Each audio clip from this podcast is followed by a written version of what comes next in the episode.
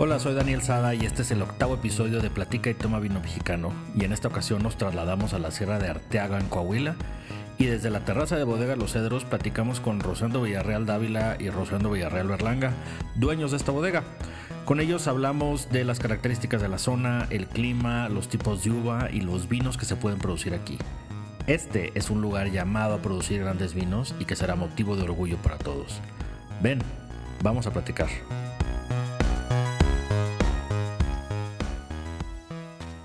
Rosendo Villarreal Berlanga. Rosendo Villarreal Dávila. Dávila. Dueños de Bodega Los Cedros. Muchas gracias por estar en Platica y Toma Vino Mexicano. Bienvenidos a este su podcast. Eh, muchas, gracias, por tu por venir, por aceptar estar con nosotros aquí en la bodega. No, me gracias a ustedes. Hoy, a diferencia de otros episodios, no estamos en nuestras oficinas, estamos grabando en la Sierra de Arteaga, en Bodega Los Cedros. Eh, y vamos a platicar precisamente de esta zona relativamente nueva en el espectro de, del vino mexicano. Y nosotros pues muy contentos de estar aquí con ustedes. Qué bueno, qué bueno que estés por acá. Empecemos con lo más relevante, Arteaga. Sí, mira, eh, este eh, rancho situado aquí en la Sierra de Arteaga es un rancho que mi abuelo adquirió en 1911, la mera época que don Porfirio se estaba yendo de, del país. Lo compró, era un rancho grande, 2.500 hectáreas, que a través del tiempo eh, se convirtió en un lugar que la familia disfrutaba. Desde la niñez de mi madre hasta la niñez mía y de mis hermanos y hasta la niñez de los hijos y ahora la niñez de los nietos. O sea, es un lugar que tiene mucho significado para la familia. Un lugar eh, diferente a Saltillo, aunque muy cerca, y muy diferente a Monterrey, aunque muy cerca, por lo fresco. Aquí en verano necesitas usar chaquetita en la tarde y en la noche tienes que usar tu cobijita, aún en verano. O sea, no, es, es, un, es, un, es un cambio muy cercano son las estribaciones de la Sierra Madre Oriental, eh, muy altos, lugares muy altos, donde estamos ahorita, 2.150 metros, pero algunas de las sierras que ves aquí cerca tienen en su cima más de 3.000 metros. O sea, es, eh, es una, un lugar alto, alto, un lugar que, bueno, a través de la historia hemos aprendido eh, en la era del hielo estaba cubierto permanentemente de nieve y de hielo. Eh, los arroyos grandes que se ven son de, eran los de hielo, no son, no los hizo a mano alguien que se le ocurrió.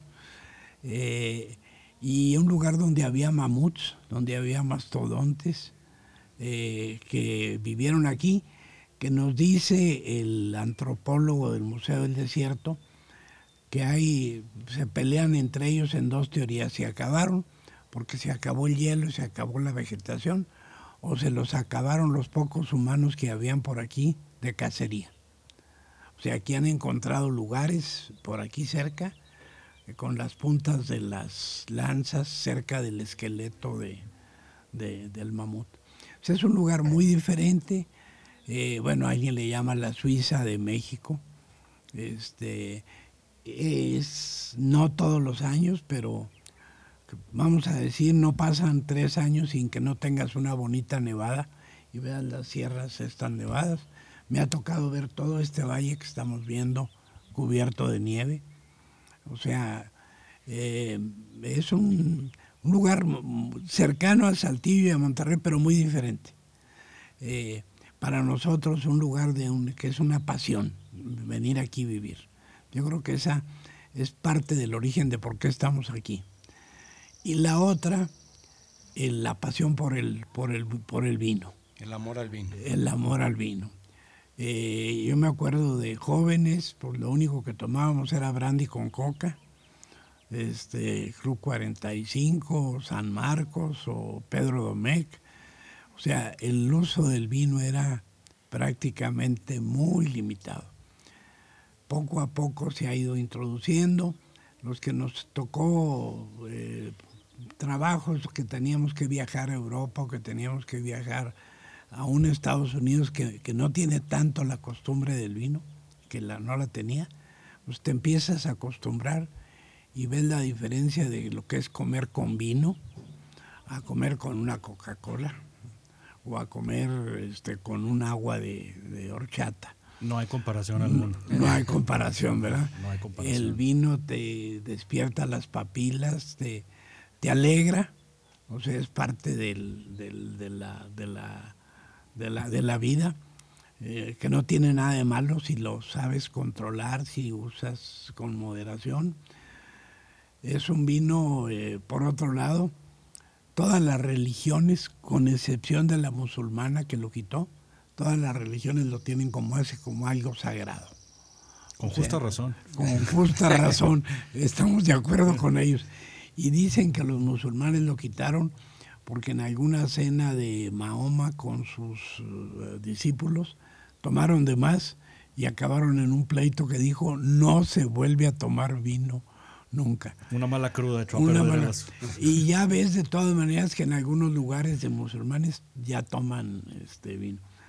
O es uno de los alimentos uh, más antiguos de la humanidad. Hay seis mil años, hay vasijas de seis mil años de antigüedad con residuos de vino. Bueno, que hubo allí adentro vino. Y entonces esa pasión por, por el vino y este lugar nos llevó a decir, bueno, ¿y por qué no ponemos un viñedo aquí en este lugar para disfrutar ambas cosas? Y fue de donde nació el deseo de poner un, un, viñedo que nos decían que estábamos locos porque era un lugar muy frío y nunca se habían plantado. Había una pequeña prueba aquí en el viñedo de Bodegas del Viento que había hecho el INIFAP para probar y, sí jalaron algunas variedades ahí. O sea, apoyados en, pues si se dio ahí algo, lo muy seguro es que se dé. Y aparte cuando viaja uno y veía lugares, decir, bueno, pues si acá se da, que está tan frío y aquí, bueno, ¿por qué carajos? ¿Por qué no, se, darse? ¿Por qué no se va a dar en la Sierra de Arteaga? Eh, algunos agrónomos, amigos nuestros, parientes, nos decían, estás totalmente loco. Y empezamos en el 2009 plantamos un pedacito, nos ayudó un enólogo eh, que estudió en Francia, Eduardo Madero. Y bueno, realmente al que le debemos mucho, y yo creo que cualquier viñedo de Coahuila le debe mucho, es a José Milmo, el dueño de los, bueno, el que era, que ya murió, Pepe Milmo, este, porque fue muy generoso con todos. Yo le dije, oye, quiero poner un viñedo, a jalar Dice, yo estoy compitiendo solo contra los viñedos de Baja California. Estoy yo solo, aquí en Coahuila. Entonces todo el que quiere entrar y nos ayudó con su enólogo, con Paquito y con su vitivinicultor Daniel, Daniel, Daniel, nos ayudó a establecer un pedacito de viñedo. Y ese pedacito de viñedo, como la historia de todos los viñedos que me ha tocado leer, primer año nos comieron las hojitas los venados que bajan aquí de la sierra. Son venaditos chiquitos, pero buenos para comer. El segundo año una granizada. Pero vimos que las vides iban creciendo. Y en 1900, digo, en el 2012, hicimos un vino que se llama Primis, que se llamó Primicias, que nos lo maquiló Casa Madero. Vinificó el vino Casa Madero. Y, lo eh, extraordinario es que muchos decían, oye, no he probado vino más rico que este aquí en Coahuila. O sea, decíamos, ah, oye, son parras chiquitas y, ya no están dando un mérito a ese vino de primicias. Y entonces ya junto con, dos de los hijos, con Rosendo y con David, dijimos, vamos a convertir esto ya en, en un negocio, ya no es un, está muy caro para hacer hobby. este, y, le arriesgaron. Ahí este, nos fue donde nos involucramos, eh, decidimos ya hacerlo más eh, profesional. Empezamos a, viajar más, a conocer zonas eh, y a buscar proveedores. Fue cuando empezamos a, a preguntar y a traer planta ya de Francia para, para empezar a crecer el viñedo ya más en forma eh, comercial, no nomás de por ver las uvas. Y ahí fue donde empezamos realmente este, este proyecto.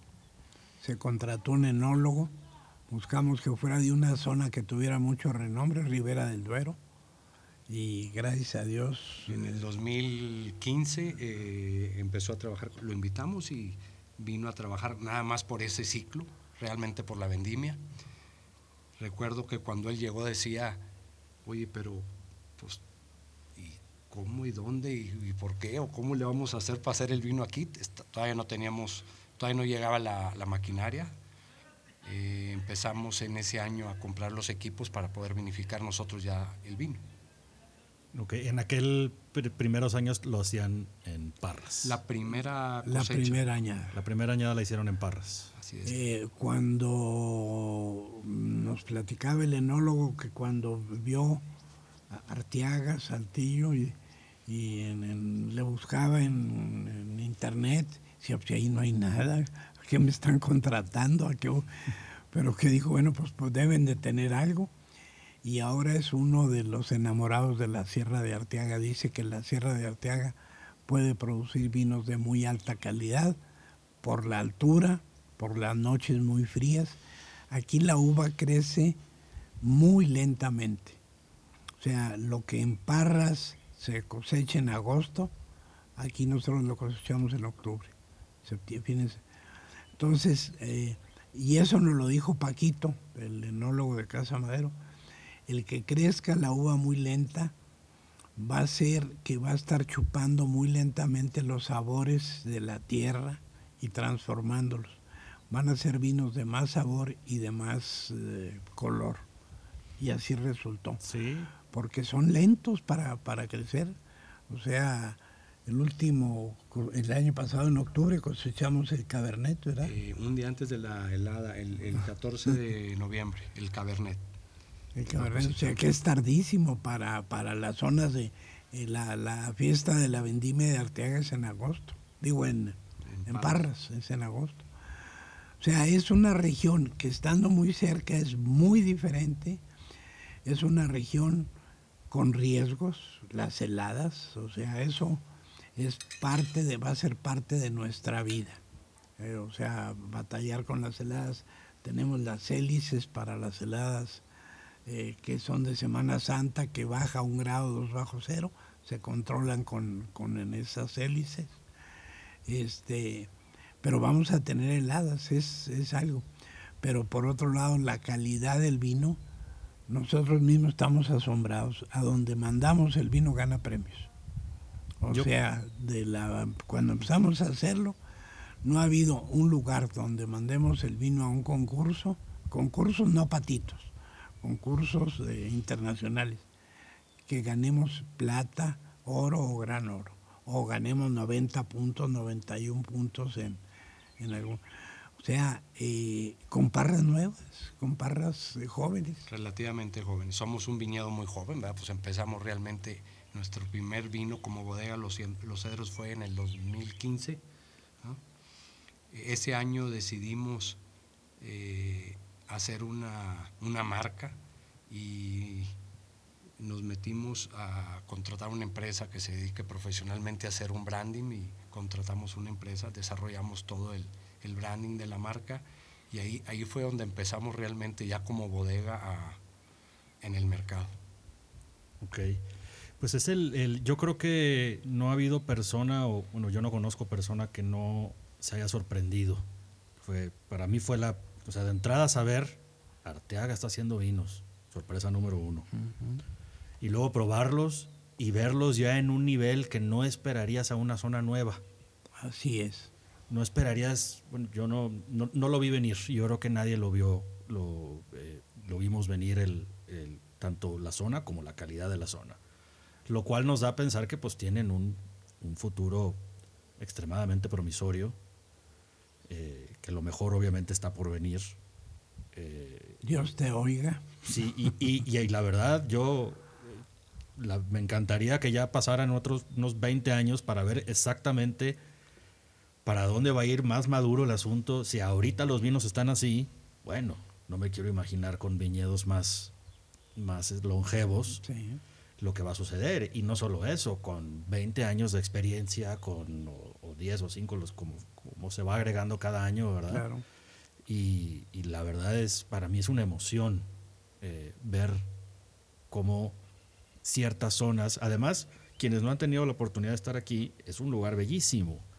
Es otro, es un, es un panorama de montañas, es, es, una zona que no solo va a producir grandes vinos, sino que además va, eh, vale tremendamente la pena venir a visitar y pasarse un rato aquí. Bueno, es otra parte que no comentamos cuando ya nos metimos de lleno, decidimos hacer una, una bodega para enoturismo que combinara la funcionalidad de, la parte de la vinificación con un lugar atractivo para los que les gusta hacer visitas a viñedos.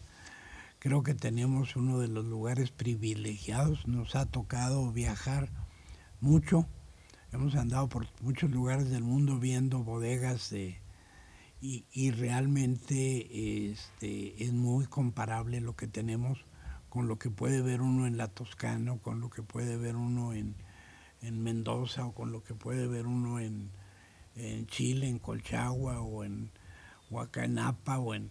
O sea... No le pide nada a No le pide nada, puedes estar, pasarte una tarde muy a gusto, a una temperatura muy fresca. Es bueno traer chaqueta aquí hasta en verano porque hay ratos que se siente el airecito frío, y estarte tomando un buen vino y disfrutando y platicando con amigos. Es yo creo un, yo creo que la mejor manera es como lo dijiste, es una zona privilegiada, eh, totalmente. Eh, que va a tener, que obviamente tiene los retos de otras, diferentes de, de, otras zonas. por ejemplo, el agua no es un particular reto, es más reto las temperaturas. Así El hecho de que tú ya sabes que te va a granizar. Así es. Si ves, el viñedo tiene todo mayas como está en Mendoza. Esto lo aprendimos de Mendoza, que está cerca de los Andes y que por lo tanto les graniza todos los años. Y tienen este tipo de redes altas. Para proteger el... Para proteger el... y eso implica, pues, no solo el costo de las redes, sino el costo de tiempo que implica quitas, ponlas. Así, es como, bueno, como te platicamos, ya cuando decidimos meternos ya más profesional y ir y buscar plantas en Francia, también decidimos hacer en lotes y hacer una agricultura de precisión, desde el análisis de suelo, cuál es el mejor porte injerto, cuál es la mejor variedad, de la variedad cuál clon, y ya meternos a qué tanta fertilización cada lote, cada variedad en, en diferente fertilizante, con diferente riego hemos ido profesionalizando cada cosa para hacerlo con el mejor de los, de los detalles.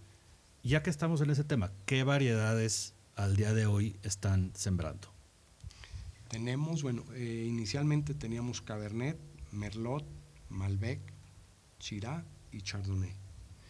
Eh, ahora, el, el, año pasado tuvimos un, de lo que estamos platicando, un problema muy fuerte con el frío y perdimos alguna de la superficie y decidimos quitar la variedad Shiraz porque vimos que después de varios años de estar eh, con ella, que no era la mejor condición para, para cultivarla, al igual que el Chardonnay. ¿ah? Ahorita tenemos... Tempranillo, Rielding, Cabernet Franc, que creo que eso nos va a ayudar en las mezclas o a lo mejor alguna vez un varietal, pero eh, Merlot, Merlot y, Cabernet, y más Cabernet. Este, nos gustaría que, que probaras. Ahorita entiendo, vamos a probar, ahorita tienen en el mercado cuatro etiquetas, ¿verdad? Cinco. Tenemos cinco, etiquetas, pero de esas cinco etiquetas, una se vende exclusivamente aquí en bodega, que es el Chardonnay se produjo en el 2015, eh, una producción muy pequeña, y entonces decidimos dejarla aquí para, para solo venderse aquí en el, en, el viñedo. Son cinco. Tenemos una etiqueta más, la cual nosotros elaboramos y junto con otra, con otra eh, empresa que se llama eh, Triciclo, pero es una, una, etiqueta que no es nuestra, pero pues nosotros la elaboramos. Ok, entonces hoy, ahorita vamos a probar cuatro vinos diferentes. Así es. Eh, a la hora que ustedes quieran, Sí, ahorita sí, empezamos.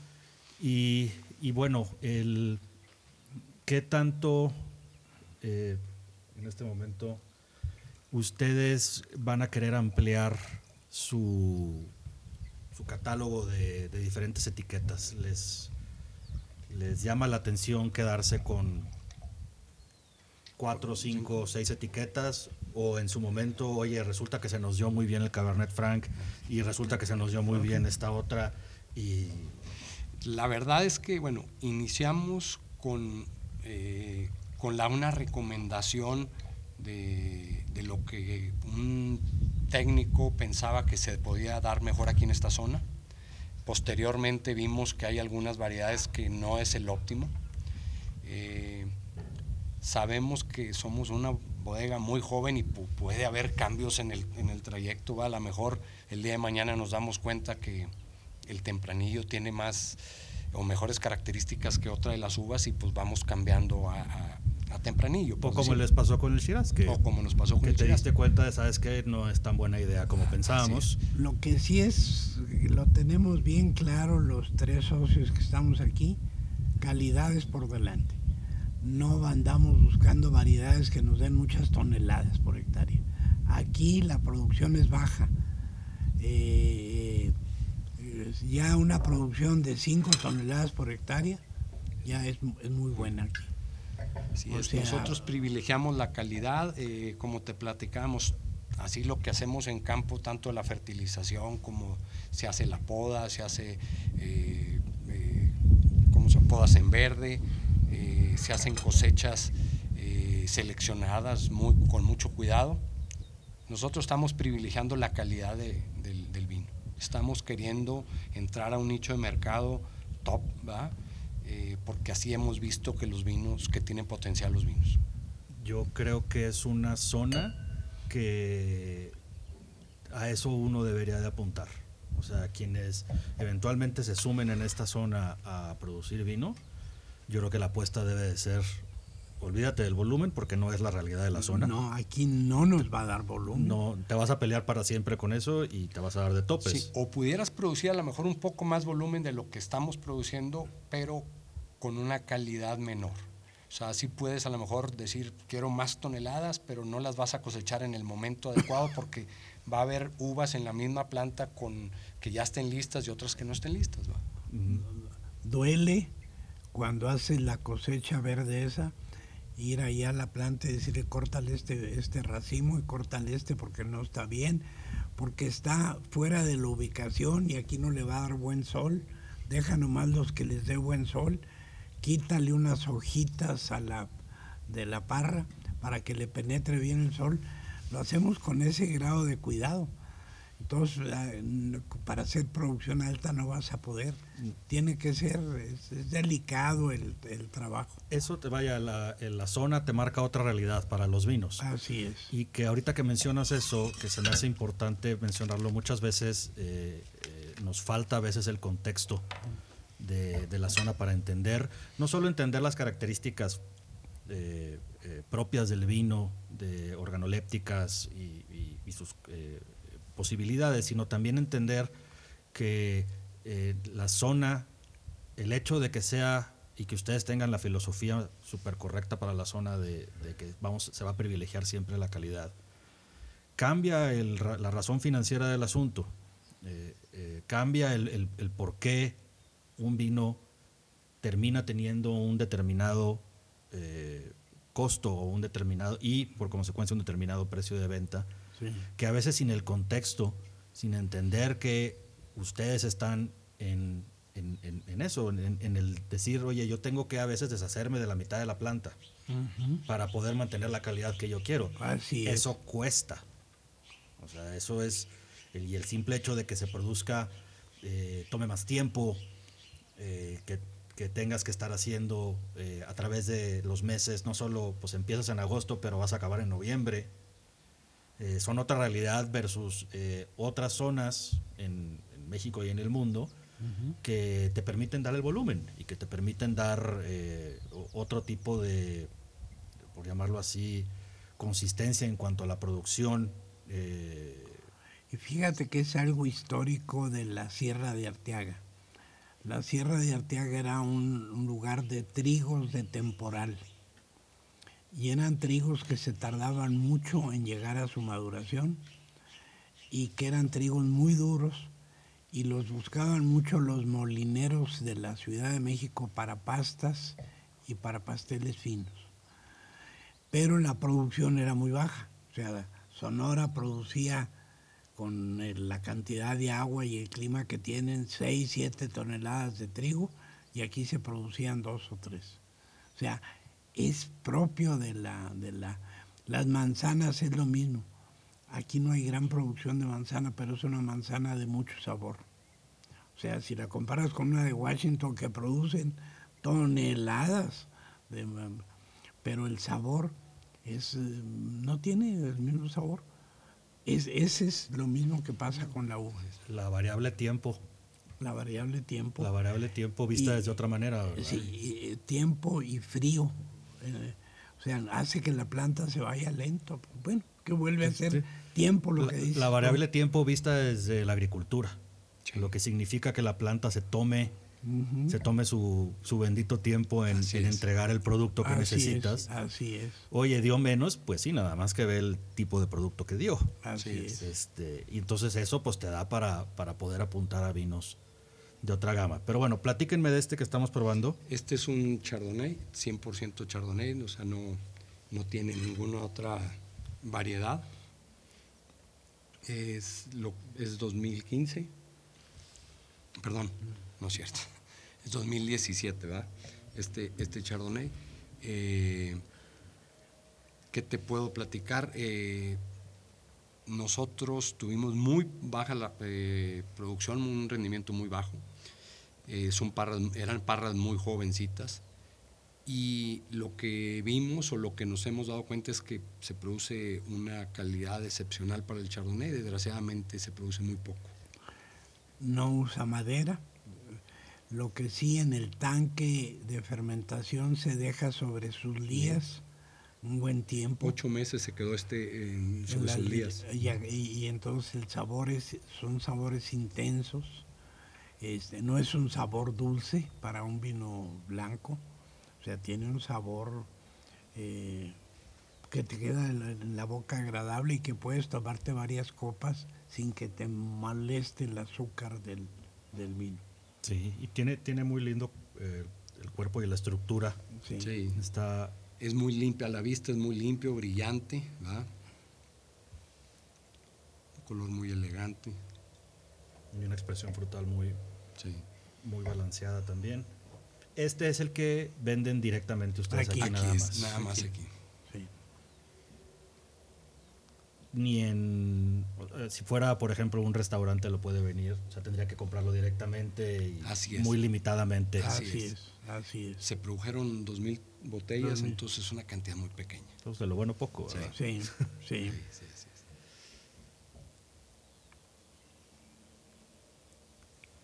A ver, ¿qué te parece a ti? Me parece como todos los vinos de Arteaga muy particular. En, en la mejor sentido de la expresión. De, de- es un Chardonnay diferente. De- se siente en efecto. Híjole, se siente más viejo de lo que es. Sí. Eh, eh, se siente más maduro de lo que es. Se parece más a los vinos franceses de, de- de- que a los vinos americanos.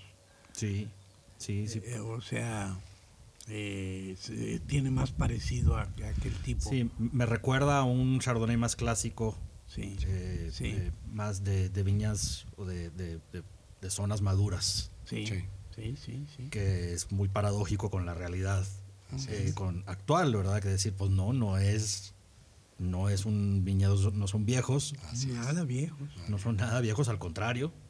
Sí, e- e- esta es una cosecha de, eh, era la primera cosecha de esta, de esta vida. Esta es la primera cosecha de Sí. esta vida. Así es. Eh, otra de las características, bueno, pues que nos da la altura, tenemos una acidez natural increíble que al principio nosotros la veíamos como una desventaja o pensábamos que era una desventaja y con el tiempo nos fuimos dando cuenta que es una cualidad que tenemos en la sierra y que nos puede ayudar a, a- a que los vinos sean muy diferentes en- a los de otro lugar. ¿Cómo ¿verdad? se llama? El ácido tartárico, ¿verdad? Que, Sí. que muchos lados le ponen, le agregan un poco a los vinos. No necesita. Viene natural. Natural. Natural, la acidez es natural. Es una acidez natural y te ayuda a que también le puedas dar un poco más de guarda. Eh, te da un sabor a la hora de la degustación, te invita a seguir probándolo, a seguir tomándolo. Eso es lo único malo porque le sigues y le sigues.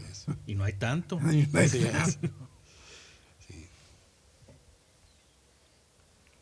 Muy lindo este vino. Muy, muy, la verdad, muy agradable. Y diferente. Sí. Muy diferente a, a- a lo que se me viene a la mente ahorita el, el, el- el Chardonnay de, de Casa Madero. Sí. Que bueno, ellos aparte hacen, eh, en uno de ellos hacen eh, fermentación en barrica y bueno, no es particularmente comparable en ese aspecto, pero se me hace muy, con un perfil diferente. Sí, sí. Este, me atrevería a decir un perfil más clásico, quizás más elegante. Sí, ya ves, hay un eh, eh, norteamericano que tiene mucho demanda, el Beringer, pero es muy dulce. Demasiado. Para mí, hay, hay personas que les encanta, ¿verdad? El, el- Y se nota por el volumen que venden. sí, sí, O- obviamente. Venden, venden mucho volumen. Es muy diferente a un Beringer. Totalmente. ¿no? Es, tiene una expresión eh, que eventualmente creo que vamos a, con el tiempo, identificar como la expresión de Arteaga. Sí, Sí. Eh, así es. y pues muy, muy rico, la verdad. Y ahora seguimos con un rosado. Ujú. Así es. Este rosado. Este es un rosado 2018. Este es una mezcla de Chirac con Malbec. ¿va? Eh, desde que tú ves la botella, eh, cuando decidimos eh, agarrar una empresa que nos ayudara a hacer el branding, empezamos a, a conocer una marca y otra y otra marca y nos dimos cuenta que la botella o la vista de la botella también era importante en el vino y decidimos eh, seleccionar dentro de una, una variedad de, de botellas francesas, es- son francesas todas las botellas que usamos. Si ves, todas las botellas son diferentes, no, no son iguales. La de todas las etiquetas son Cada diferentes. vino tiene su, su botella. Qué bueno, porque así cada vino tiene además su identidad. Así es. Aporta a la identidad de, de cada vino. Sí. A mí se me hace muy bonito detalle que ustedes se tomen esa, esa molestia, por decirlo de esa manera, de, de utilizar botellas diferentes, botellas extrañas, aparte para a lo, a lo que es lo normal. A lo normal. este que, que bueno es una ahorita eh, llegamos a una realidad muy padre que es pues de la vista nace el amor y, el- y- y es una manera de resaltar dentro de todo este mundo de no sé qué tantos millones de etiquetas existan en el planeta. Pero es a mí se me hace un detalle padre cuando los productores se toman también ese tipo de, de- de tiempo y de esfuerzo en por querer agregar un valor extra eh, buscar este tipo de, de Y botellas si ves la etiqueta, la etiqueta es una, una etiqueta. Préstame la botella este, muy, muy simple, muy limpia. O sea, son, hay, hay, hay etiquetas muy complicadas y, y la etiqueta realmente es una etiqueta eh, con poco letras y con un perfil diferente que es la Sierra de Arteaga. El relieve de la sierra. el, el relieve de la etiqueta representa a la las- sierras y, y nubes, o sea, o sea, no es no es recta, tiene esto nos ayudaron mucho y la botella es una botella pues con una forma bonita, ¿verdad? Cuando iniciamos, en que fue el, el primer rosado que sacamos fue el, el 15, eh, digo, aparte de que somos nuevos en el, en el mercado, eh, teníamos mucha inquietud a ver cómo iba a reaccionar el mercado con la botella y con el, con el rosado y la verdad fue un exitazo. Eh, comercialmente lo que se hizo ese año se acabó en, en tres meses, todo. uno de esos bonitos problemas Sí, sí. Eh, y bueno, pues eso nos llevó a, empezar a, buscar qué hacíamos con, esa, con ese vino y bueno, cada año hemos tratado de, mejorarlo. No todos los años son iguales, cada año tiene sus características, pero eh, hemos tenido, la verdad, muy buena aceptación con el rosado todos los años. Desde el 15 eh, sacamos premios, todos los, todos los años hemos sacado premios en, las diferentes etiquetas, pero el rosado todos los años ha sacado premios en todos los concursos que hemos mandado. Y fíjate que el rosado yo creo que es una de esas categorías, aunque ahorita bien, bien hablabas del, del Beringer, que bueno, se consume por cantidades, cantidades increíbles, te demuestra que hay un sector del, del mercado que le gustan o que le llaman la atención no sabemos exactamente por qué razones en particular, pero el vino rosado, que luego malamente se ve como algo, eh, como si fuera el vino rosado es para mujeres o algo por el estilo, que se me hace una...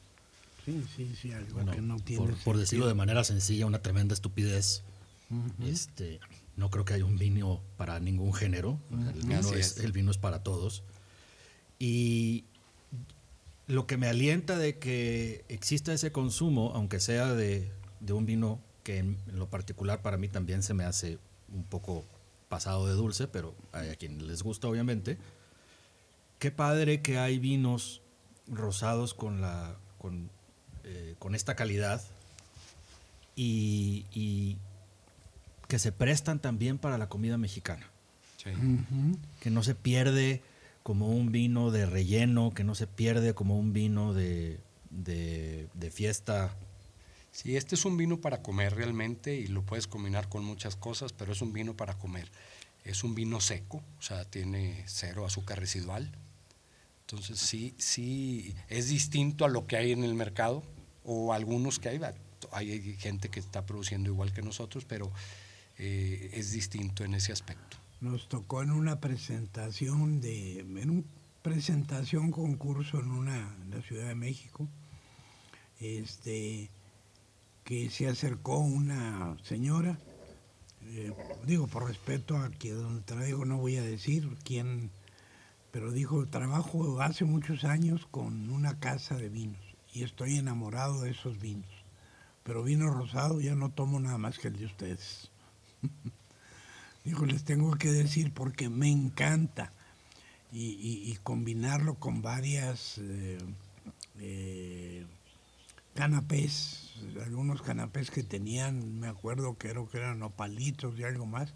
Dice, me encanta el vino rosado este. O sea, es que disfruto. Para maridaje se me hace a mí aparte, eh, para, en el caso específico de la cocina del, noreste de México, que tiende a ser mucha basada en carne, se me hace un vino que no se pierde. No. No se va a perder ahí en el eh, no se va a sentir fuera de lugar. Así es. al lado de un asador con un ribeye enorme. Este, y que aparte, en quienes eh, para verano, que luego tomar vino tinto en verano eh, no es una de las mejores ideas si estás afuera, sobre todo cuando tienes calores de 40. Aquí en esta zona te lo puedes tomar muy a gusto. Ah, eso sí. Sí, también, bueno, pues nosotros pensamos que tiene un potencial en, los lugares calientes porque vemos que nuestros clientes principales, eh, bueno, nosotros pensábamos que eran las playas, pero no necesariamente nomás las playas. Vemos que la Ciudad de México y Monterrey lo, está consumiendo muy bien. Les gusta mucho el, el tener el rosado para comidas y para terrazas, para las tardeadas se siente como un, un vino muy eh, con mucho estilo, con mucha clase, eh, que no se me haría lo primero que dirías para describir un vino rosado. En, lo general, estoy hablando, estoy haciendo una generalización que no soy fan de hacerlas, pero creo que eh, este rosado consigue eso, consigue posicionarse en un nivel de la mesa diferente. A ustedes en particular, para hablar ahorita del blanco y del rosado primero y luego nos regresamos al blanco, ¿cuál es el... Cuando les preguntan, porque esto es muy común que la que gente quiera preguntar con qué vamos a acompañar, con qué hay que maridar o con qué acompañar este vino. Personalmente, ¿cuál es de bote pronto lo primero que, si tú dices, lo ya tengo la botella de vino rosado y ahora sigue la comida? Un salmón, Una pasta, un salmón, una pasta, un un, pescado salmón, unos blanco. camarones, este, Pizza. eh, una carne, que te diré, un eh, lomo de puerco, Algo no con tanta grasa. eh, sí, así es. Y en el caso de- del Chardonnay, El chardonnay, ¿con qué te gusta? Un pescado y una pasta también. una pasta también. Sí, Con la pasta van los dos muy bien. muy bien. ¿Pasta de estilo cremosa? Sí, sí, una pasta cremosa y una pasta, de, sí, más que una que tenga salsa boloñesa, más una cremosa, sí, sí. Pero también va, va muy bien este con, con, una del rosado, más con una de, también de salsa boloñesa, de, Así el, el rosado también puede ir con algo tantito picante. Lo combinan muy bien. A la gente que ahorita nada más, antes de que brincamos a los tintos, eh, nada más para cerrar el tema del rosado, cuando alguien, cuando si alguien te pregunta, oye, ¿por qué tu rosado y no, no el uno del perfil del, para volver a utilizar como ejemplo al Beringer, ¿verdad? Que es que le da mucho confort a mucha gente ese Sí. tipo de vinos. Tú dirías, a ver, déjame y, y- y te invito a que pruebes un rosado totalmente diferente. sí, A veces cuando nos dicen totalmente diferente nos asustamos. Sí. sí, Porque, pero espérame, si a mí me gusta ese. sí, A veces no sabemos por qué nos gusta algo en particular. sí. Simplemente nos gusta. Y no encontramos las palabras o no las buscamos para describirlo. Pero, ¿por qué habría Yo diría persona que- normal. Yo diría que es un rosado que no te empalaga, no te, no te satura tu gusto. Puedes tomarte muy bien dos copas o tres sin que llegue a cansarte el vino. Hay vinos que el primer tra- trago, los primeros tragos son muy a gusto porque es muy fresco, muy dulce, pero ya, porque ya después se me hace que es tomar demasiado. No es goloso, tiene Es- una este acidez. puedes seguir tomándote muy a gusto una dos copas o tres copas ya es ya es un poco pero te las puedes tomar sin que te moleste al- a, los a lo sensible de la boca sin que te sature? sin que, te, sature, es ya sea de azúcar o de alcohol o no de... no te satura Y al mismo tiempo no se queda del otro lado de la ecuación, que sería que te aburra. no es. no Por- te por sigue- sencillo, o sea, no que- te, si te sigue llamando la, la Sí, no, atención no se pierde, ni, ni tampoco creo que se... Ahorita lo estamos acompañando con algunos quesos. eh, Bueno, yo en particular lo acompañé con un par de quesos. Y no se siente que se pierda, no no, eh, no desaparece, sigue, lo vuelves a probar y sigue vivo. Así es. este, Dentro de, de- de la experiencia de estar tomando y comiendo al mismo tiempo. así es Y digo, además de que visualmente es un vino, de la botella, la etiqueta y todo, visualmente es muy elegante, también se me hace eh, considerablemente elegante eh, en boca, no, es, no se me hace un, un vino eh, aburrido ni sin chiste No, alguno, no, no, al contrario. Tiene algo de frutalidad, tiene sabores eh, tropicales, tantita, eh, pues unos le dicen guayaba, otros piña. Pero yo creo que todos los vinos de aquí lo, es la palabra que dice, no son aburridos. Sin llegar a un grado de De complejidad complejidad, Eh, eh, que te canse. que te canse, que, Pero no son aburridos. Los disfrutas. O sea, vuelves a tomar un trago y vuelves a disfrutar los Exactamente, lo, sabores. lo vuelves a descubrir. Lo vuelves a descubrir. como si como si apenas lo estuvieras tomando. ¿verdad? Así es. El Mal, Malbec, Vamos a probar ahora un, Un Malbec. un Malbec. ¿Cómo han visto ustedes el desarrollo de esa uva en la zona? Hace poco comentaba, eh, hace un par de semanas comentaba con Humberto Falcón acerca de, del Malbec en Parras. Y yo me he llevado sorpresa detrás de sorpresa cada vez que pruebo eh, Malbec. Porque eh, más que todo por el, el- en algunos años, hace algunos años yo creo que todos los que vivimos de este lado en, eh, nos tocó ver cómo parecía o parece que la uva de Coahuila que se perfilaba a ser la uva de Coahuila iba a ser Shiraz. Sí, Este, que quizás sea sí, sí. la uva de Parras, pero luego he estado probando, al probar, empezar a probar Malbecs que, que tienen menos años y que, que de haber salido al mercado, ha sido una sorpresa increíble para mí. eh, decir, a, a pensar, a llegar a pensar, oye, yo creo que la uva, si nos vamos a tener que quedar con una, que no hay absoluta necesidad de hacer eso, pero si vamos a tener que decir a llamar una, creo que Malbec va a ser una de las uvas que va a levantar la mano para decir, se me hace que voy a ser yo. Fíjate que desde el punto de vista financiero, la uva Malbec tiene más producción, aguanta más producción con la misma calidad. O sea, es la que más aguanta producción. O sea, Así es. podemos llegar aquí ya a 6, 7 toneladas. Si comparamos con un Pinot Noir de 2 o 3 toneladas, con el Malbec de buena calidad. O sea, se desarrolla muy bien aquí la Malbec. Claro que lo que decías, bueno, ¿con cuál te quedas? Aunque no te tengas que quedar con una uva. Coahuila eh, es un estado muy, muy grande y, y la- las regiones o las diferentes regiones donde se está produciendo el, el Malbec, aunque están a distancias cortas, en línea recta, 150 kilómetros, a lo mejor Parras o a lo mejor menos, son, son Malbecs muy distintos Sí. con, con características muy distintas el de un lugar que el de otro. No quiere decir que sean mejores uno que otros, pero con características muy distintas. Lo que hemos visto, lo- el de aquí de la sierra, que el Malbec nuestro, eh, lo vemos muy distinto a los Malbecs del desierto. Lo, lo- así lo sentimos y vemos que el mercado así lo ha tomado.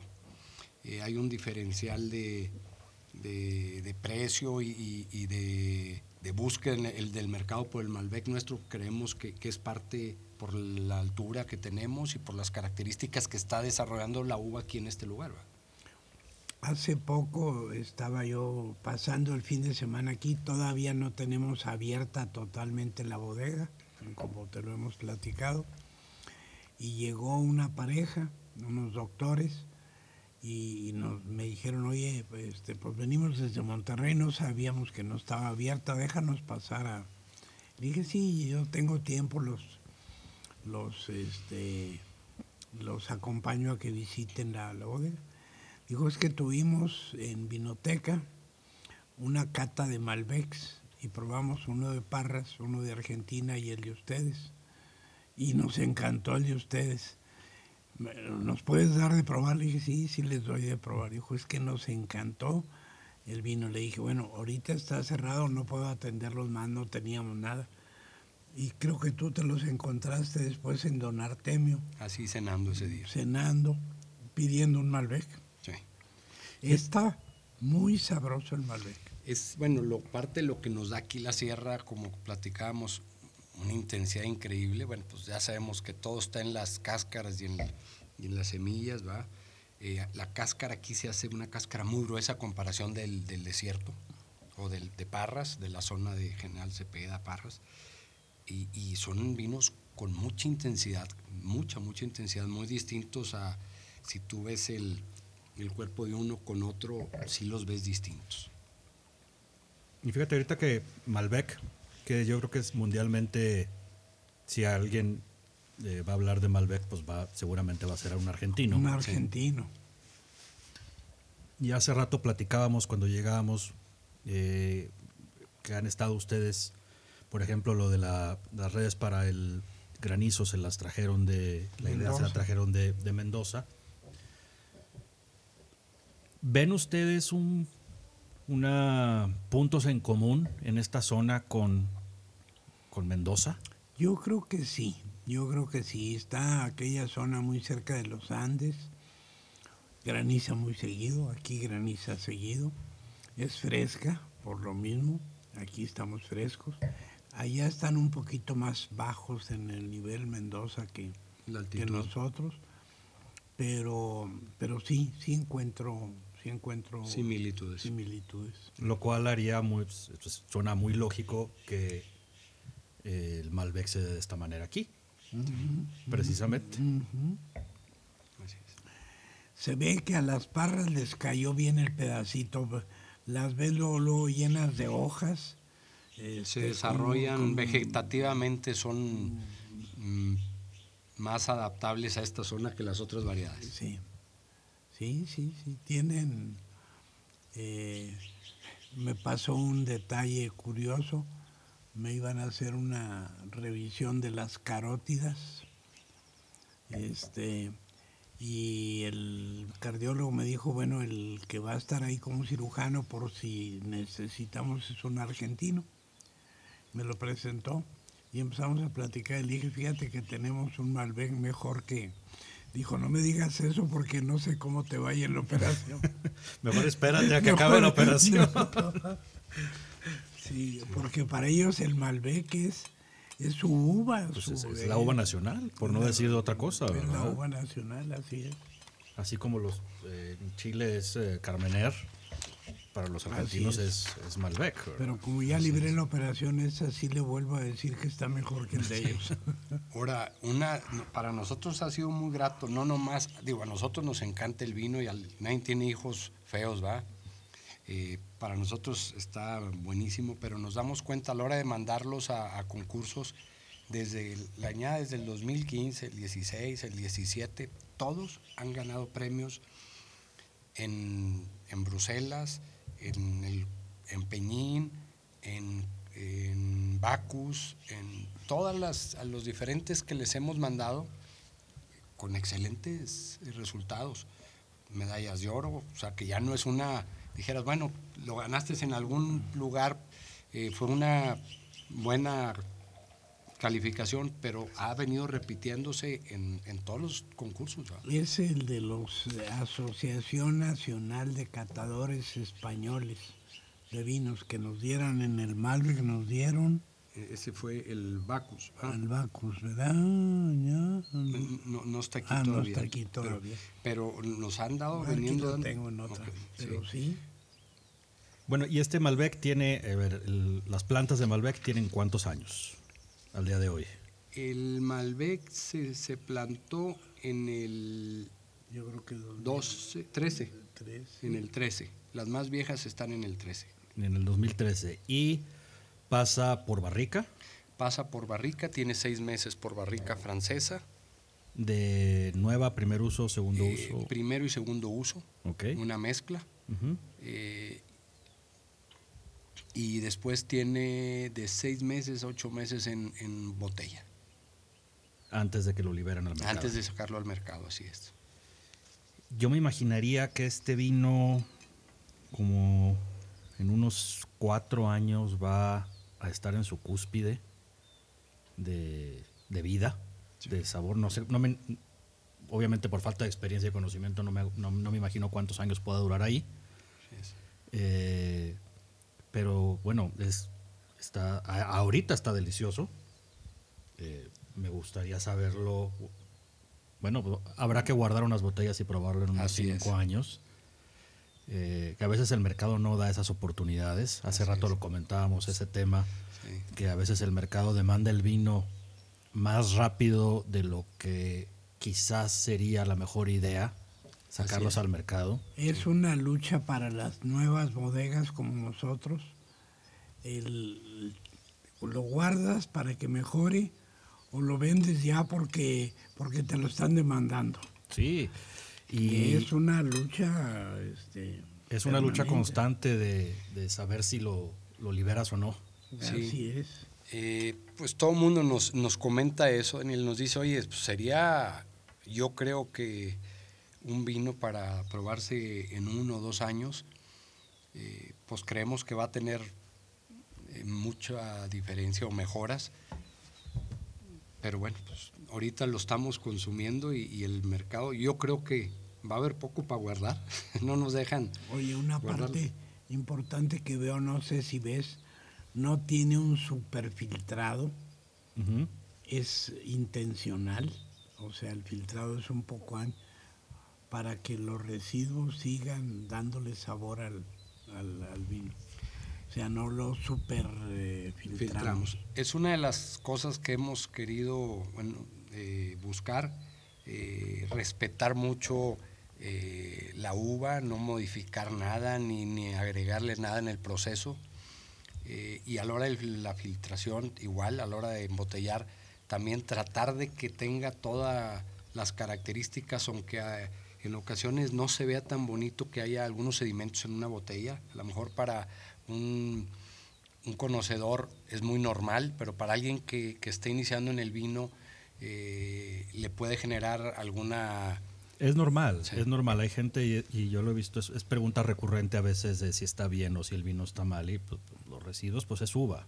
Sí, es, parte del. Sí, es parte, de. No, no, te va a hacer nada. Eh, y no hay por qué tenerles miedo en ningún momento. Ni tampoco es, ni te asegura ni la mejor ni la peor calidad por ningún lado. Es simplemente es. una característica del filtrado. Es una parte del estilo, ¿no? De, de, decidir filtrarlo de una manera u otra por decisión personal. En este caso, este, ustedes deciden que, que, lleve un poco de eso. Así es. Inclusive regresando al, al chardonnay, al blanco, eh, nosotros decidimos no filtrarlo. Eh, lo dejamos con pura estabilización, ¿va? a base de frío, y luego ya se embotelló así directamente. Ese año que lo embotellamos fuimos a, Napa a hacer un, un, recorrido por allá en algunas eh, bodegas y nos tocó en un, en un restaurante pedimos dos botellas diferentes de diferentes marcas de Chardonnay y las dos traían muchos sedimentos y nos llamó mucho la atención. Estaban exquisitas realmente las dos. Y en ese momento dijimos, bueno, vamos a darle también la, o sea, que esté más natural, que, que, no, no quitarle nada de, la, de lo que tiene la, la, la, uva, ¿va? Y, y, no lo filtramos. A mí se me hace, la verdad, eh, repito, eh, Malbec, yo creo que eh, está muy elegante el, vino, yo creo que con ahorita con lo que platicábamos de los eh, lo que se parece la zona a Mendoza. que son los padres y señores de esta uva, pues llamada a ser la uva de, de aquí, o una de las uvas de aquí, ¿verdad? Yo creo que financieramente es una de las uvas. Bueno, y eso no podrías pedir más aparte. Claro. Que financieramente haga todo sentido. Ahora también eh, aquí en el norte el consumo de, carnes o de carne asada sobre todo es, es, muy alto. Es un vino para que se acompaña perfectamente la carne asada, las carnes grasas con eh, cabritos, con eh, tuétano, con... Si te traes otra infusión todas las, carnes así fuertes, ¿va? No, está elegantísimo este vino, está delicioso para... Ya se me están ocurriendo cosas que, que consumir. Sí. Este es el fusión.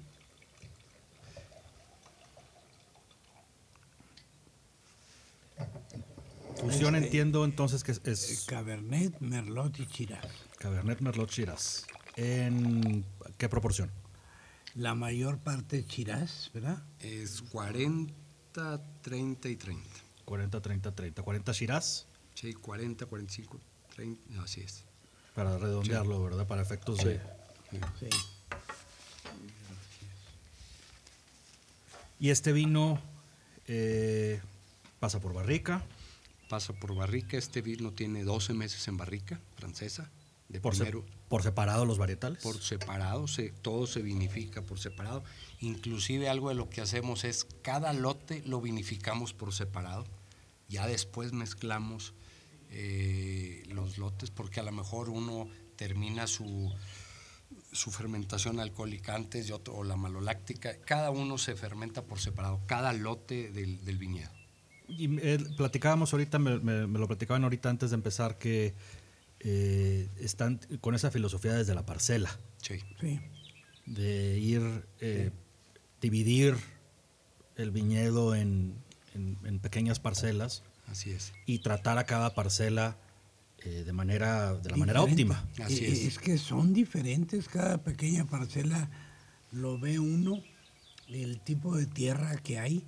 Hay pedacitos donde brota el caliche, hay pedacitos donde hay más te- tierra que se sedimentó. O sea, cambia.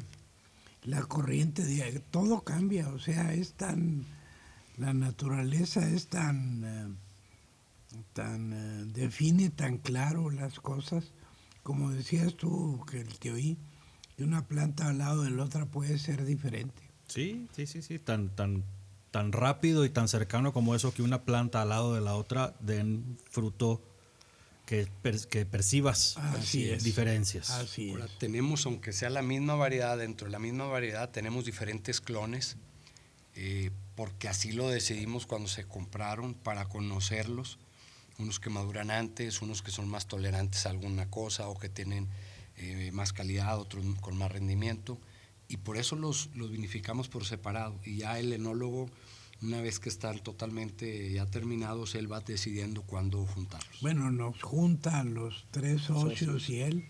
Hacemos unas catas muy largas. Catas ciegas, muy largas porque las disfrutamos. A ver, que nada más con número, este es el número uno, el número dos, el número tres, con diferentes proporciones de chirás, de cabernet, de- y escogemos cuál es la de, la de ese año. Está súper interesante este, esta mezcla, este ensamble, eh, que resulta ser algo común en México a veces. Los vinos eh, de ensamble que a mí se me hace una, una belleza que el país pueda experimentar Así es. con, Así es. con todo tipo de mezclas. Creo que es parte de la... Un reflejo muy padre de la diversidad del país es que nos podamos dar esa libertad eh, de simplemente experimentar y, Así es. y- y hacer mezclas y, y dejar que la creatividad haga de las suyas. Y pues al final también, digo, esto de hacer vino como muchas cosas, pues también es un, a veces es un ensayo de error Sí. y, y cada año cambia y, y a lo mejor el otro año no va a ser 40, 30, 30, a lo mejor va a ser 50, Así 25, es, así 25. Cada añada ha tenido diferentes proporciones eh, y como decía ahorita mi papá, realmente las hemos decidido sin decir porque tenemos más volumen de Chirá, ponle más Chirá o más Cabernet o, o más Merlot, ¿no? Son catas a ciegas y vamos buscando el punto en el que creemos que, que nos, que, que está más aceptado en el mercado o lo que estamos buscando con esa mezcla y así lo dejamos. Pues es parte de la filosofía de ustedes, ¿verdad? Sí, que es sí. primero la calidad, eh, eh, aunque dudo que alguien te vaya a decir que la calidad no es primero, pero hay quienes actúan al respecto de una manera más seria, como ustedes, donde, en efecto, primero, y qué bueno que hacen las, la- el- los ejercicios a ciegas, y con la mentalidad de lo que más me interesa es que el vino sepa En lo mejor que pueda. en lo mejor que se pueda. Ya luego vemos cuántos nos van a salir y qué nos va a sobrar o qué nos va a faltar. Sí, así es, así es. ¿Cómo han sentido la... Digo, sé que están en el bello problema de que les demandan más vino del que tienen, Así es. pero ¿cómo han sentido la recepción, ya no digamos de gente de Coahuila o de Nuevo León, estamos aquí al lado, pero de gente de otro lado que... La Ciudad de México ha sido una... La recepción ha sido excepcional. Así es. Y Los Cabos, ¿verdad? Los Cabos, Aguascalientes, Aguascalientes. Son varios lugares Puerto donde Vallarta. eh, probablemente también la influencia de un buen distribuidor, pero la Ciudad de México ha sido excepcionalmente eh, ha aceptado nuestros vinos, los busca. Esta, esta mezcla y fusión nosotros eh, es, es un vino mucho más complejo, a nuestro gusto es para alguien más conocedor. Eh, eh, el cual lo puedes combinar con mucho más cosas para la, a la hora de los maridajes. Eh, pero pensamos nosotros que iba a tener más éxito en Monterrey, por ejemplo, y al principio así fue y después nos dimos cuenta que no, que la Ciudad de México es, tiene mucho más atracción por ese tipo de vinos. Qué interesante. Llegas a un punto en que hemos tenido reclamos fuertes cuando vamos allá pues, de por qué no les damos a ellos distribución, porque nada más pues, porque no tenemos vino, no es no querer, pues si lo, le quisiéramos venderle a todo el mundo. Decís que nos no lo demandan, vamos a un restaurante, nos dice y nos piden, oiga, traigan los vinos de estos. Y se ha ganado buen lugar en los restaurantes.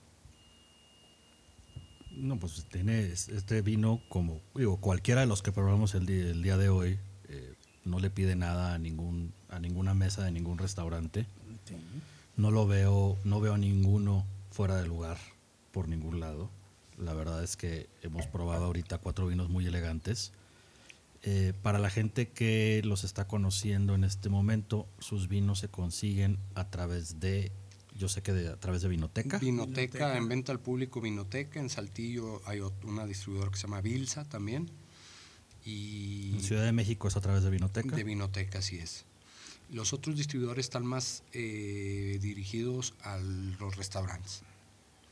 Que Wine Guru, que es de la Ciudad de México, Cabo Wines, que es de, allá, de Baja, de Baja, California, otro Encore, que es de, de, ¿cómo se llama?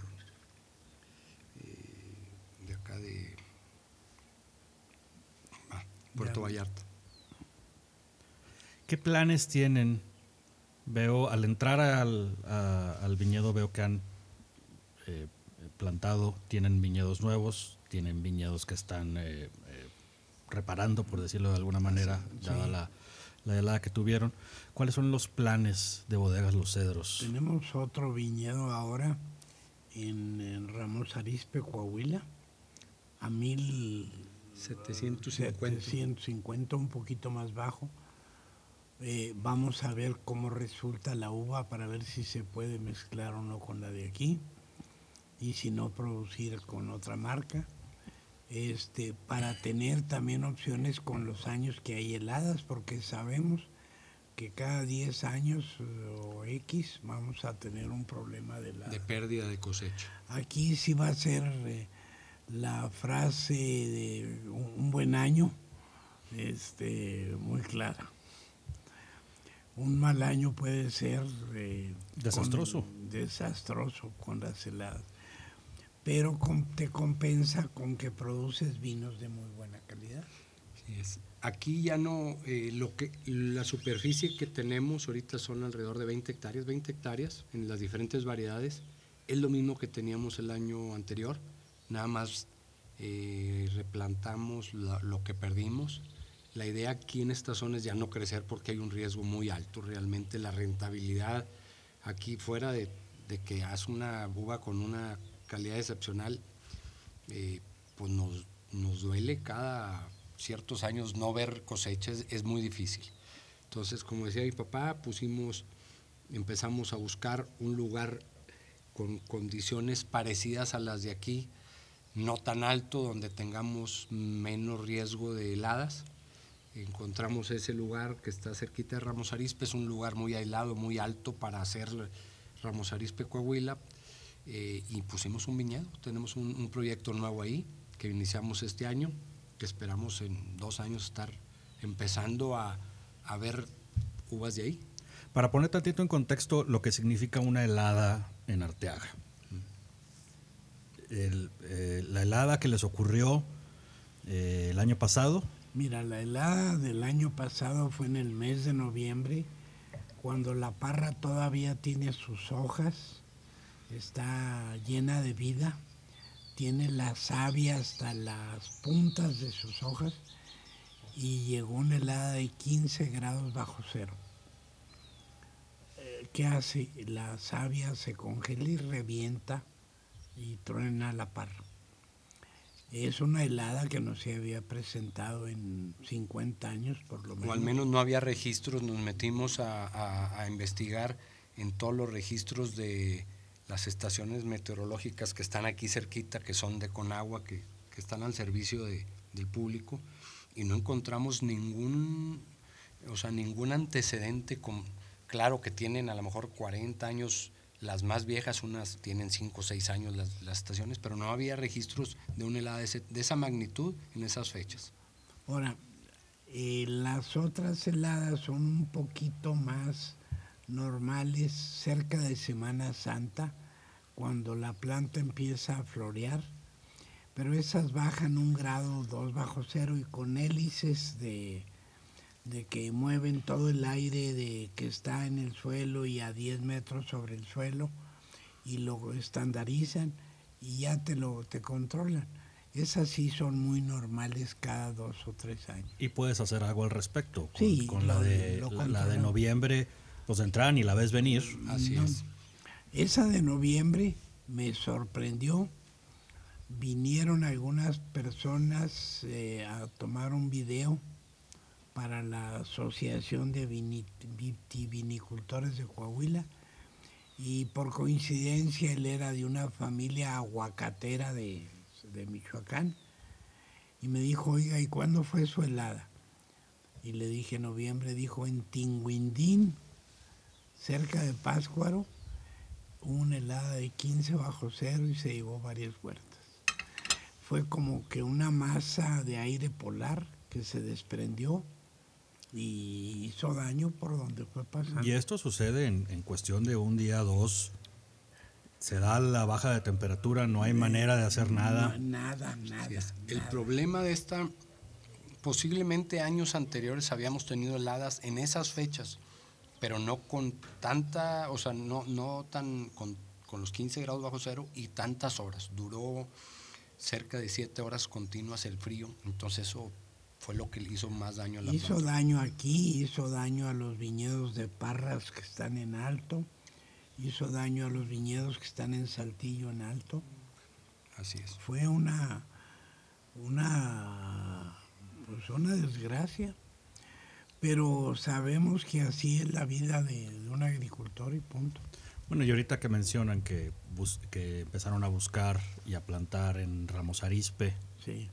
este, pues al final del día, pues esto es mucha pasión y es mucho gusto y es todo, pero Claro. también tiene que ser negocio, Claro. Así es. porque si no, pues simplemente no es sostenible el asunto. No lo puedes sostener.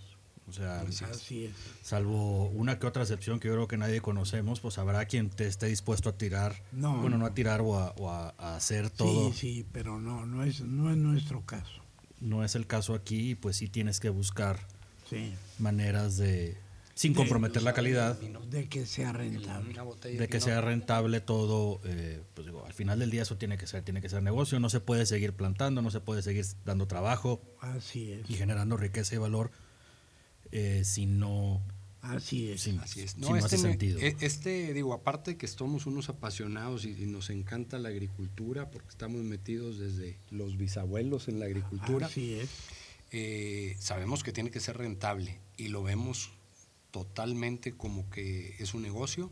Sabemos que las inversiones que se hacen no es como plantar calabacitas que a los 40 días vas a tener algún, eh, vas a empezar a ver, es a más largo plazo, pero todo se está haciendo eh, pensando en que tiene que ser redituable rápido. Para poner en contexto también a gente, cuando se habla de largo plazo en el vino, y ahorita que ponías el ejemplo de la calabacita, pues 40 días, en el vino esta, la, la escala cambia a años. Así es. Así es. Así es. Esperamos eh, que esto en, en cinco años empezara a ver eh, la rentabilidad del negocio. No quiere decir que vamos a empezar a retornar eh, las inversiones, pero vamos a ver que y es un negocio rentable. Para mí lo tengo muy claro. eh, por la edad, este es un negocio que dicen que es para nietos. En realidad es para tus nietos. No, ni los hijos van a ver rentabilidad. Entonces es un negocio en todo aspecto, curiosamente, es un negocio de tiempo, es un negocio de De paciencia. tiempo, de paciencia, sí. Se requiere un ligero toque de, como te dijeron cuando empezaste a plantar vides, se requiere un ligero toque de locura. Ah, sí. Me tocó ir a cerca de Ley Tajo. Este, hay un lugar entre pinos con viñedos y, y me lo recomendó Paquito, el enólogo de Casa Madero. Pues, oye, se parece a la zona de ustedes, ve a verlo. Me fui a verlo y llegué y me encontré, era un, eh, colombiano que, se había huido de Colombia por el, la violencia y había plantado su viñedo allá y le había ido muy bien. Tenía un salón pequeño, gourmet, para gentes que iban de ley Tajo allí. Y me decía, este, ¿y tú por qué vienes aquí? Le digo, pues porque tengo un viñedo. Ya estás también loco como yo, ¿verdad? Sí, se requiere un, poquito de locura. Un poquito de locura y un poquito de, bueno, y mucha paciencia. Mucha paciencia y amor al, al, campo, la verdad.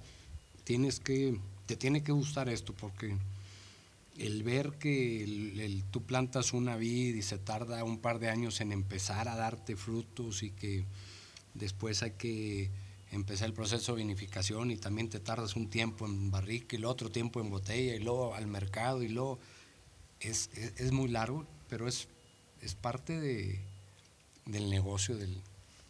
Sí, bueno, y el, el, vino nace en la tierra, en realidad. Así es. Cuando tú traes, tienes eh, la uva tan buena ya eh, a la hora de hacer vino, pues ya estás en el negocio de no echar a perder las cosas no sé si has leído, hay un libro eh, que hizo José Vasconcelos, este, de Baristo Madero, por encargo de Cemex y de alguien más de los Madero, creo de alguno de los Maderos de la Ciudad de México. Y trae una frase por ahí muy bonita de José Vasconcelos que dice eh, que él eh, tuvo muchas debilidades en su vida, pero al último su debilidad fue el vino. O sea, le encantaba probar el vino. Dice, pero cuando agarres una copa de vino, no, no la agarres y te des un trago y otro y otro. Tienes que imaginarte todo el tiempo que estuvo la uva en un campo, tomando sol, agua, los productos de la tierra y haciéndose. Entonces, toma el vino y disfruta como si estuvieras en el campo, disfrutando lo que disfrutó aquella uva durante varios meses. Y vas a ver que le sacas más sabor al vino. Claro, cuando yo creo que cuando somos más conscientes de, las cosas. Eh, yo de las primeras veces que me tocó ir a viñedos, ya hace algunos años, eh, una de las cosas que me di cuenta y a visitar viñedos de manera más profesional, no tanto turística, es la cantidad de trabajo que requiere, que requiere hacer un vino. No solo eh, no solo el tiempo que la uva, que la planta requiere y en los cuidados, sino aparte, después de todo eso, pues, vaya, hay mucha gente involucrada para que quienes nos escuchan y los aquí presentes tengamos eh, la gracia de poder disfrutar un vino. Un vino. Tuvieron que pasar muchas cosas. Así es. Mucha gente tuvo que hacer mucho trabajo y, el ser conscientes de eso, que a mí me gusta mucho decir que para una de las cosas, de las mejores cosas que puedes hacer cuando catas un vino es ser un poquito más consciente de lo que está sucediendo. De entrada de manera eh, de tener la paciencia de verlo con calma, de olerlo con conciencia, de, tratar de captar los aromas. Así es. Y de luego probarlo y degustarlo y, y, tener, si tú quieres, tu monólogo interno de qué estás oliendo, qué estás probando.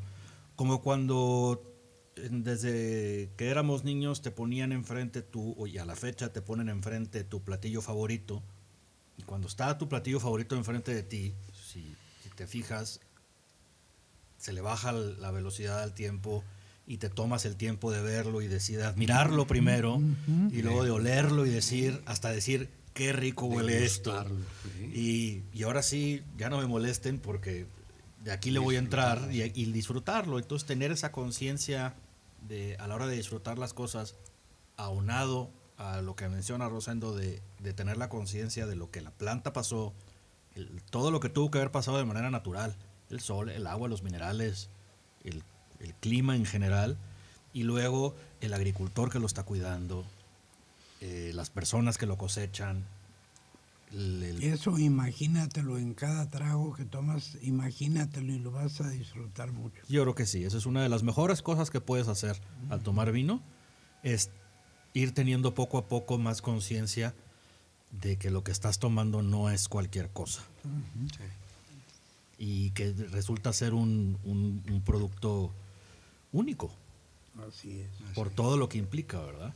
Sí. Ahora, eh, nos acaban de servir un Pinot Noir. Un Pinot Noir. Eh, lo he platicado con sus primos eh, de Bodegas del Viento. Mis sobrinos y sus nietos. Los nietos de mi papá y mi sobrino. Eh, y el Pinot Noir es una uva muy particular. Eh, para decirlo en términos coloquiales, es una uva muy fresa, ¿verdad? Es una planta muy delicada, no le, es fácil. Le dicen la reina de, la, de las uvas. Con justa razón por y con todo lo que eso puede llegar a expresar, ¿verdad? Lo de la Así reina. Eh, platíquenme de este pinot de aquí de ustedes. Eh, bueno, este pinot eh, es el, el, top de nuestros vinos, ¿va? También tenemos una producción muy limitada, la realidad, muy limitada, que cada año, cada añada que vamos liberando eh, se nos ha terminado en, en, muy poco tiempo.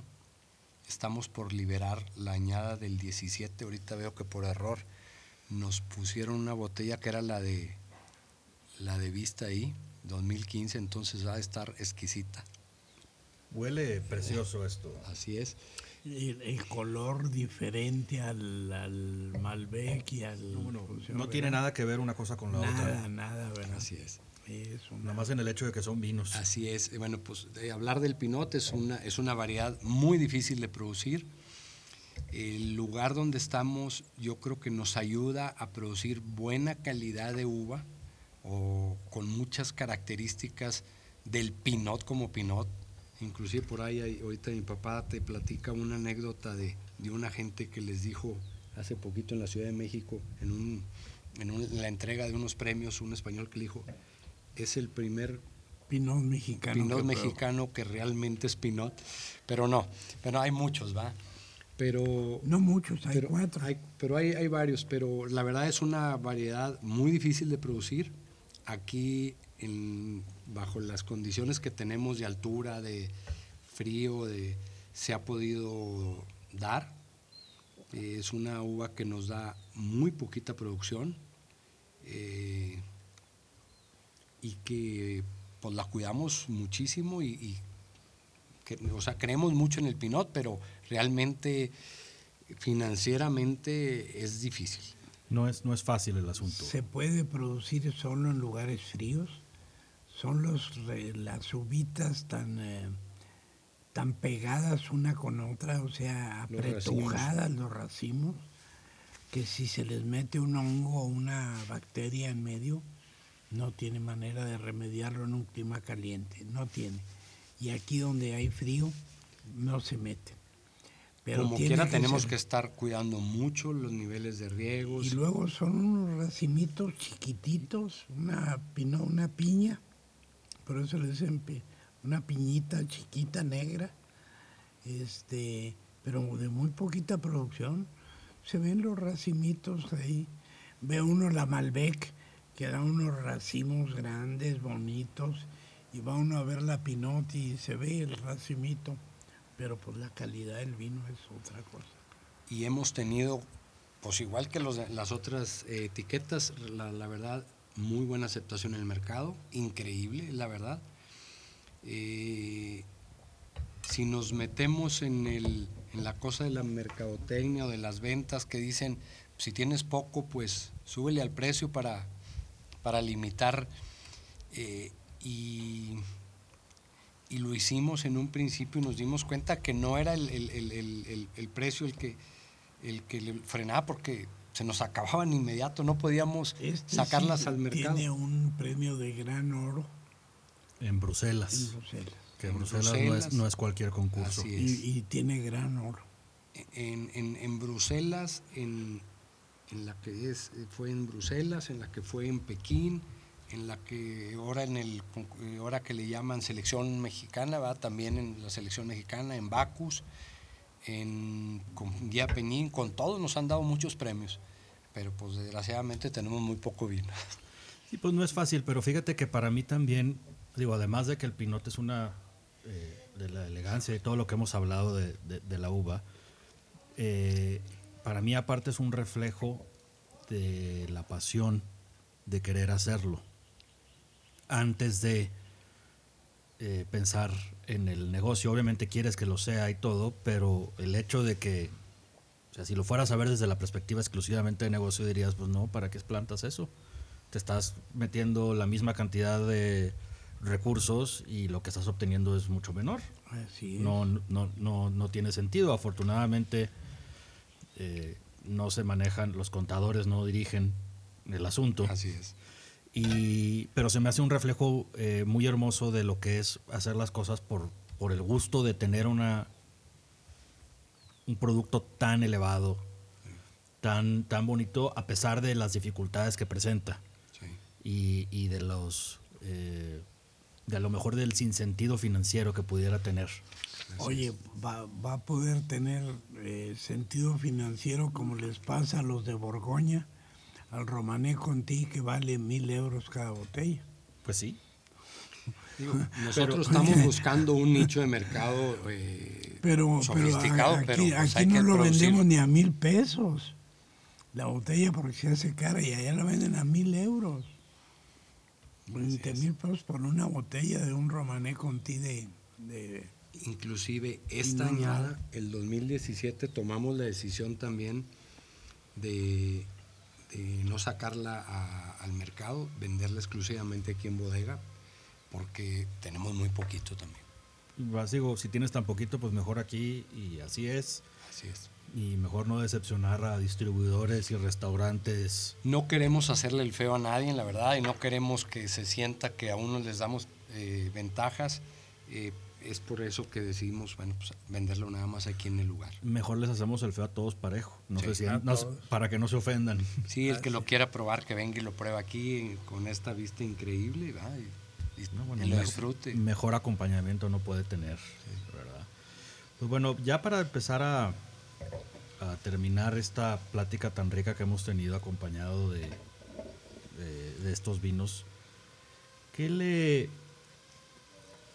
¿qué le dicen al consumidor nacional, pero sobre todo al consumidor nacional? Por un lado está el consumidor nacional que comienza a descubrir y comienza a ver que ya es una realidad la calidad del vino mexicano, que no es una moda, no es una ya es, es, una realidad y está aquí para no solo quedarse, sino para ser eh, todavía mejor, por un lado, y luego por el otro al consumidor que apenas está empezando en este bello y complejo mundo del vino.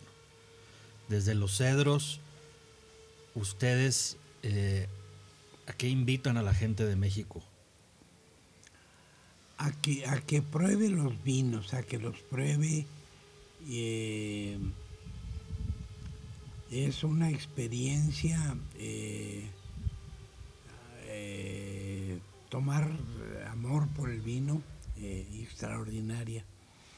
Es un alimento eh, extraordinario, es un alimento que da no solo nutrición, sino alegría, sabiéndolo tomar. Este, que eh, se disfruta tomándolo con los amigos, con la familia, con la esposa y, que realmente tenemos ya vinos en México que se pueden comparar muy bien con la calidad internacional. O sea, que tomen vino mexicano y lo disfruten. Eh, es, eh, es algo... Cambia un poquito la vida cuando sabe uno comer o cenar con vino. Totalmente. Es, es otra, otra experiencia. Este, se disfruta, y más cuando sabe uno combinar qué tipo de vino con qué tipo de, de comida está uno. ¿Cómo maridarlo? Cómo maridarlo. Este, es, es algo extraordinario. Y hasta desde el punto de vista religioso, que se acuerden que en todas las religiones el vino se considera un alimento sagrado, por algo de ser. Desde, desde hace, desde antes de Cristo. Cristo aparte era un aficionado al vino, ¿verdad? Este, que no se nos olvide que convirtió no botellas, tinacos. Y yo cuando, cuando mi señora me pone restricciones de que ya llevas dos copas, le dije, fíjate que cómo estaría la boda de Caná que les hizo 500 litros de vino. Más. No eran unas cuantas cajas, eran, unas cuantas cajas. Este, eh, o sea, es un alimento muy especial que hay que enseñarse a tomar. Ahorita que mencionas el tema de, alimento, creo que ese es uno de los pasos que en algún momento eh, vamos a dar. Estoy seguro que lo vamos a dar en México, de considerarlo ya y considerarlo a nivel ley.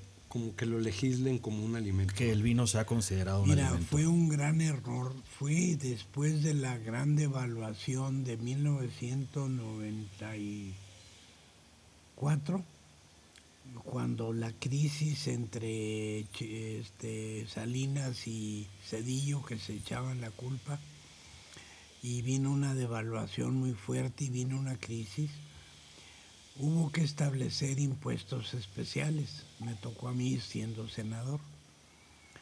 Y se discutió mucho y a la cerveza le pusieron un impuesto especial para recabar y a los cigarros porque eran las formas que sabían que la gente no iba a dejar ni de tomar cerveza ni de, ni de fumar. Que es el famoso IEPS. Sí, y ahí salió, vámonos. Y los cerveceros en aquel tiempo dijeron, ay, ¿por qué no más nosotros? Pónganselo al vino. Y de ahí vino un impuesto que no tiene sentido ni a la cerveza ni al vino porque son alimentos. O sea, pero lo hicieron porque era una forma muy fácil de recaudar. Yo, ahorita en las dos preguntas que nos, nos, decías, eh, a los nuevos consumidores o a los gentes que están iniciando en el vino, les digo que México está produciendo muy buenos vinos. La verdad es que eh, la, la, calidad de los vinos mexicanos es muy buena. Eh, no tenemos tanta edad eh, como produciendo como otros países, pero México está produciendo y haciendo cosas muy interesantes y, de mucha calidad. Eh, creo que el vino mexicano ha ido subiendo sus ventas y el público mexicano creo que ha preferido el vino mexicano. Es una realidad yo sí les diría que los vinos mexicanos se están haciendo con mucha calidad. Hay gente muy capaz involucrada en la producción de vino mexicano, eh, muy profesional, eh, que no duden en tomar vino mexicano, primero que nada. Después el de Coahuila, que está muy bueno, y el de Arteaga mejor. Y, lo otro que nos preguntabas de vinos, el que ya tenga más conocimiento del vino, eh, lo, bonito de, una vez que empiezas a probar y a conocer de un tipo, de un vino y de otro, es estar probando de uno y de otro y de otro. Atrévanse a conocer, a probar de una, de una variedad, de otra, de un productor, de otro, y vayan tomando sus gustos. Hay que irse formando el propio carácter, el propio gusto de cada quien y entender qué nos gusta, ¿no? Porque digo, también es, vivimos en un, el, vino como la gastronomía vive en el mundo de lo subjetivo y al final del día se trata de que te guste a ti. Así es. O sea, podemos hablar misa acerca de todos estos vinos, Y, pero lo más importante es que a ti que nos estás escuchando te guste. Y, Así es. Y, y la única manera que te des cuenta de que te gusta algo eh, es probando y comparando y buenas noticias. No vas a buenas o malas noticias como lo quieras ver. No hay manera de que termines de probar. Así es. No, no se va a acabar, afortunadamente. No solo hay probablemente millones de etiquetas en el mundo. Cada año ofrece una, una realidad diferente. Así es. Cada año eh, las uvas van a expresarse eh, a veces muy ligeramente diferentes por el clima, a veces muy notoriamente. Pero eso es parte de la belleza de esto y es eh, eh, probar. Y por otro lado, abonando a que eh, México, el, el vino mexicano ya es una realidad, todo esto está apoyado por la calidad que productores en todos los estados que producen vino están haciéndolo, están haciéndolo de manera más profesional, están haciéndolo de manera calidad, porque si no solo sería una moda.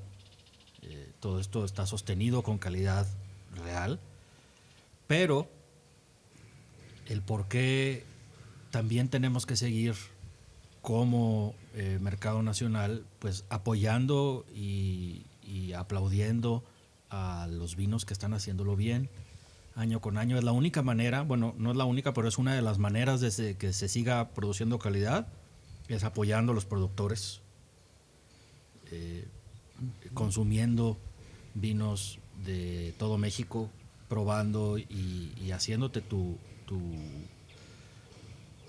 tu paladar y haciéndote de tu juicio y no dejando de, para que poderles permitir a, a ustedes seguir año con año produciendo y mejorando y creciendo, que tan solo abona a la ya de por sí bellísima gastronomía que tenemos en este país. Así es. Así es.